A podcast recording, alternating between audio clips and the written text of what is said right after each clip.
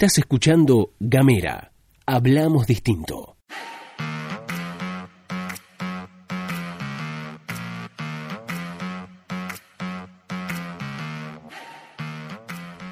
Hola, hola, hola, hola, hola, ¿qué tal? Buenos días, buenas tardes o buenas noches o lo que sea que coincida con el momento en el que le diste play a este mini podcast. Estás escuchando La Pastilla de Gamera, este micro informativo que distribuimos de lunes a viernes. Mi nombre es Luz Escarpati como es habitual me acompaña Gastón Lodos. Muy buenos días, Luz, muy buenos días a todos, a todas, a todos quienes están escuchando. Bienvenidos a La Pastilla de Gamera, anteúltima semana. Estamos cerrando, estamos a un jueves de la anteúltima semana de La Pastilla de Gamera, así que les cuento que es muy, muy lindo reencontrarnos encontrarnos ya en este cierre de año. Les cuento, como hago todas las mañanas, que pueden mandar un mensaje de WhatsApp al más 549-2901-502990 y además estamos en www.gamera.com.ar. También nos van a poder encontrar en las redes sociales arroba gamera TDF, ahí van a poder encontrar todos nuestros contenidos, nos pueden encontrar en Twitter en Instagram y también en Facebook de esa manera. Y ahora, si te parece bien, Gastón, vamos a hacer el recorrido por la agenda tanto provincial como nacional. Arrancamos, como es habitual, por las provinciales.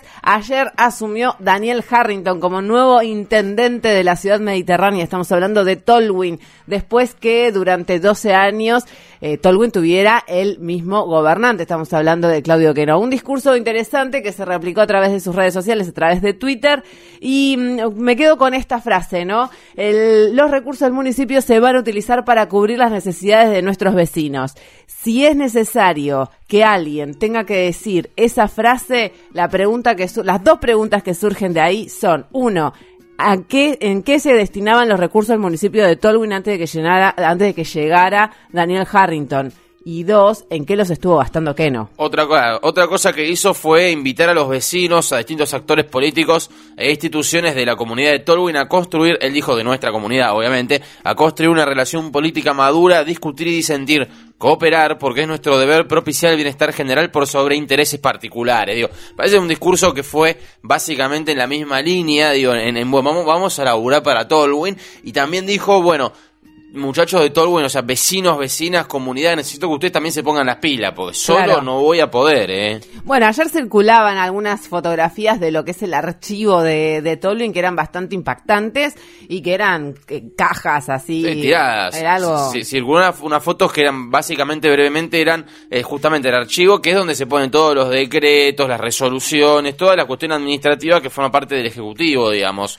Era lo mismo que un basural. Exactamente, lo, que deja en evidencia un poco la desidia que hubo durante la gestión de Claudio Queno. Bueno, y ahora sí vamos a cambiar de tema, seguimos en el ámbito provincial. Salió una nota muy interesante publicada en eh, diferentes medios de comunicación y de que están hablando, por supuesto, de algo que a Tierra del Fuego le importa mucho, mucho, mucho, mucho, mucho, y es con la prórroga del subrégimen de la 19640. Bueno, ¿de qué se está hablando en esta, eh, por estas horas acerca del subrégimen 19640? Ayer hablábamos acerca, ¿no? De la que del insumo de divisas internacionales que eh, lleva, que concibe el eh, subrégimen industrial en, Tierra del Fuego, lo poco que aporta a todas las exportaciones nacionales también nuestra provincia y en ese marco hay una discusión que se está llevando adelante y que tiene que ver con transformar Tierra del Fuego en una plataforma exportadora. Pero esto pareciera que se va a consolidar a largo plazo.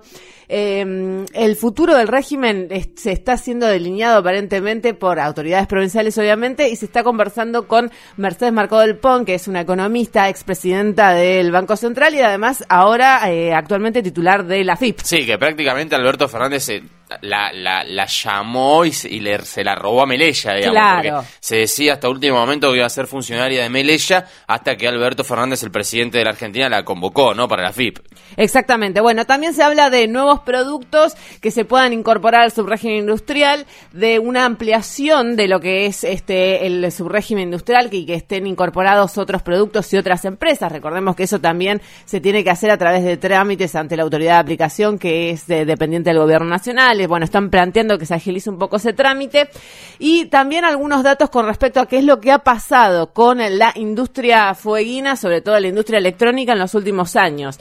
La producción de celulares de este año va a descender hasta los 7 millones de unidades y se entonces se ubica en el nivel más bajo de toda una década. Estas son las proyecciones que se desprenden del mismo sector. En el caso de los televisores, la meta a cerrar para cerrar el año son 2 millones de equipos que esto significa un 40% por debajo del eh, Mundial de 2018 y el peor registro desde que Cristina relanzara el régimen. Digamos, estos son un poco los datos de cómo está hoy, cómo es la foto hoy del subrégimen industrial.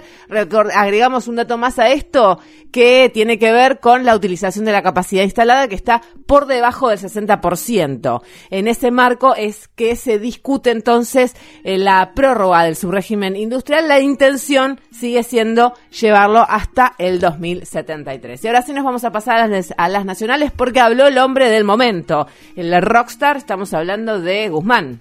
Sí, así es. Martín Guzmán, el ministro de Economía de la Nación, flamante ministro de Economía de la Administración Fernández, dio una conferencia de prensa el día de ayer en, lo que es el microcine del Ministerio de Economía, donde ustedes ya saben, donde por ejemplo Lucas Lach dijo inflación 10% más menos 2%. Bueno, ahí dio una conferencia de prensa eh, y habló de varias cosas. Habló de varias cosas Martín Guzmán, me parece algunos conceptos que brindó bastante y bastante, bastante interesantes. Perdón, vamos a repasar algunos, dos o tres de esos. En primer lugar habló de los acreedores privados, ¿sí? Es decir, estamos hablando de la deuda, la gente que tiene bonos argentinos, pero los privados, no los entes internacionales, corte FMI, digamos, o algún banco internacional, no, no.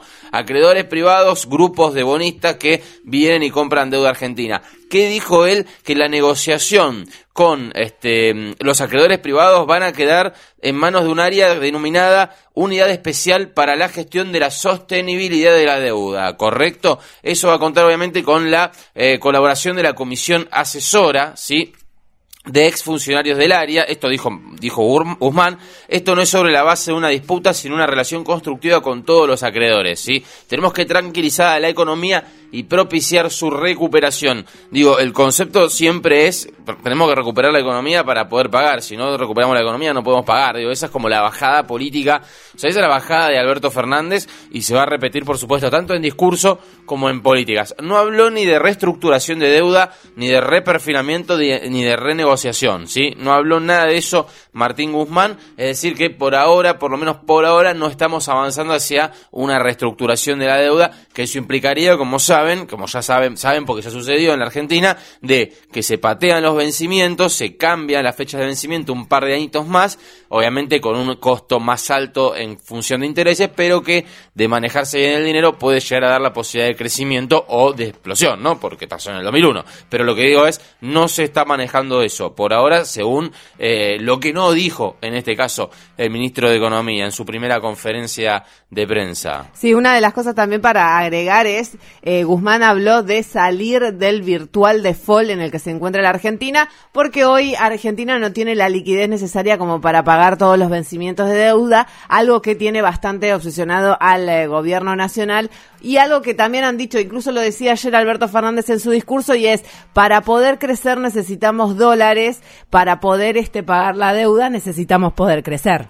Claro, tal cual, exactamente. Bueno, en definitiva también habló del FMI Martín Guzmán y lo que planteó del FMI es que lo que dijo Martín Guzmán, el ministro de Economía, es que el propio FMI reconoció el fracaso del programa anterior. ¿sí? Dijo, no contamos con el financiamiento para que haya expansión fiscal. Descartó un ajuste fiscal también, que fue lo que le pidió el FMI a Mauricio Macri, a Dujovne, vía Dujovne, durante los, el año y medio, más o menos año, año y medio, dos años que estuvo el FMI en la Argentina en la gestión Macri. Em, habló de los 12 mil millones de dólares del acuerdo, que eran lo que quedaba, ¿se acuerda? Famosos 12 mil millones de dólares, que poquito más de 12 mil millones de dólares que habían faltado, que los iban supuestamente a desembolsar antes de las elecciones y quedaron medio ahí en pausa. Lo que dijo Guzmán fue que no tiene sentido recibir más desembolsos a efectos de servir la deuda en una situación como la actual. Hay evidente insostenibilidad de la deuda pública, dijo, ¿sí? El programa está caído, no podemos sostener la deuda pública, no vamos a recibir más dinero, lo había anticipado Alberto Fernández, lo confirma su ministro de Economía. Ahora bien, ¿qué dice Guzmán? Que si el FMI tuviera otra posición y prestara dinero para hacer obras, ¿sí? Si FMI dijera, bueno, te voy a esta plata para hacer obras, ¿sí? Bueno, ahí podría llegar a aceptarla. ¿Por qué? Porque eso considera, considera Guzmán generaría, financiaría desarrollo sostenible, como cuál generaría la capacidad de trabajo y demás y todo lo que ya sabemos que se necesita para poder pagarle al mismo FMI. Pero por ahora parece que se van a enfriar las relaciones, se va a enfriar o se cae el acuerdo que arregló Mauricio Macri, esa plata no se va a, depositar y van a ir hacia un nuevo acuerdo, ¿sí? Lo último, lo último referido al ministro de Economía, a Martín Guzmán, dijo que están preparando un paquete de medidas que van a mandar al Congreso que se llamará un proyecto de ley que se denominará Ley de Solidaridad y Reactivación Productiva. ¿Para qué? Para proteger a la población más vulnerable y restablecer condiciones para frenar la, la caída, ¿correcto? Correcto, completo. Entonces, bueno, hasta acá llegamos. Esto ha sido todo por hoy. Estuviste escuchando La Pastilla de Gamera.